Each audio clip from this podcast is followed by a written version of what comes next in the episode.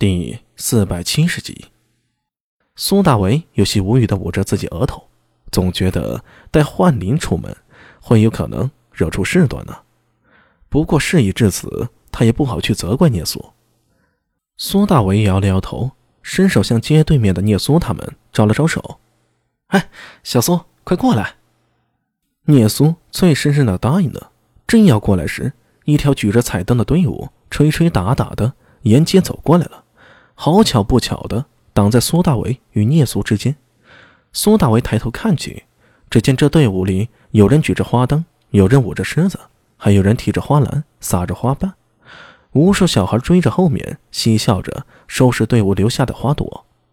记忆里，去年好像没有这个节目。苏大为心里有些奇怪。忽然有人拉扯了自己衣角，他低头一看，只见一个身高只到自己腰际的孩子。戴着一个类似后世大头娃娃的面具，仰着头看着自己，奶声奶气的说道：“叔叔，我想要那个娃娃。”一边说着，一边朝街旁的摊子指了指。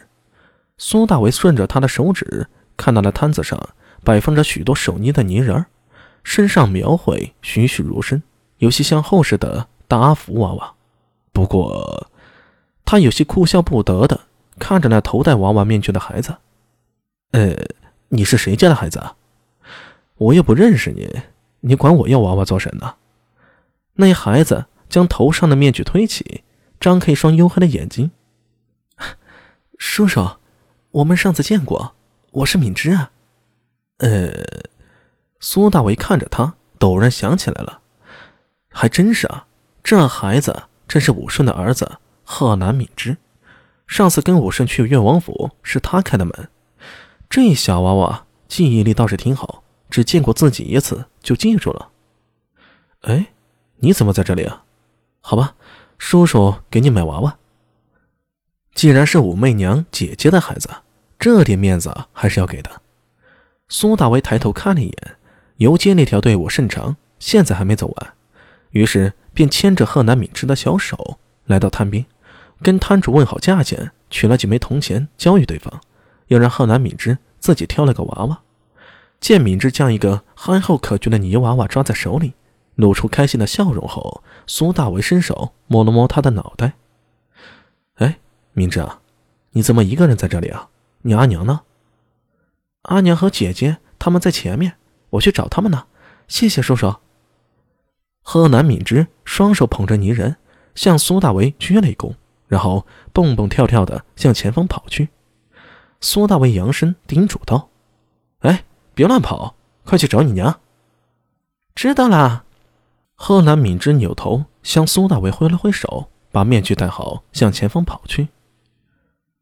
哥哥，刚才那小孩是谁家的呀？聂苏和周良终于穿过长街，他一把挽住了苏大为的胳膊，有些好奇的问道：“啊？”一个朋友家的孩子。苏大为伸手在聂苏翘起的穷鼻上刮了一下，怎么了？没事儿，哥哥，我想要这个，还有这个。聂苏舔了舔嘴唇，两眼放光，露出一个让苏大为背后一寒的笑容。这种感觉怎么有点像后世双十一替女友清空购物车的即视感？说起来。近来花钱如流水，手头又有点紧了。不过等开春那笔生意运转起来，相信一切会好起来的。先不想这么多，苏大为按照聂苏的要求，给他买了饴糖，买了娃娃，买了发簪，总之一路买买买。看了一旁的周良啊，都开始嘴角抽搐起来，一副牙酸蛋疼的模样。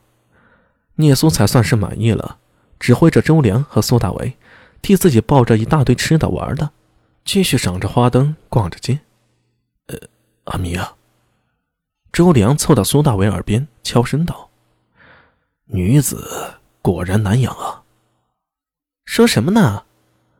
聂苏回头，肩上的白头和肌肤感受到主人的情绪，同时向周良呲牙咧嘴，吓得周良倒吸口凉气，赶紧摇头否认三连：“呃，我没有，我没说，不是我。”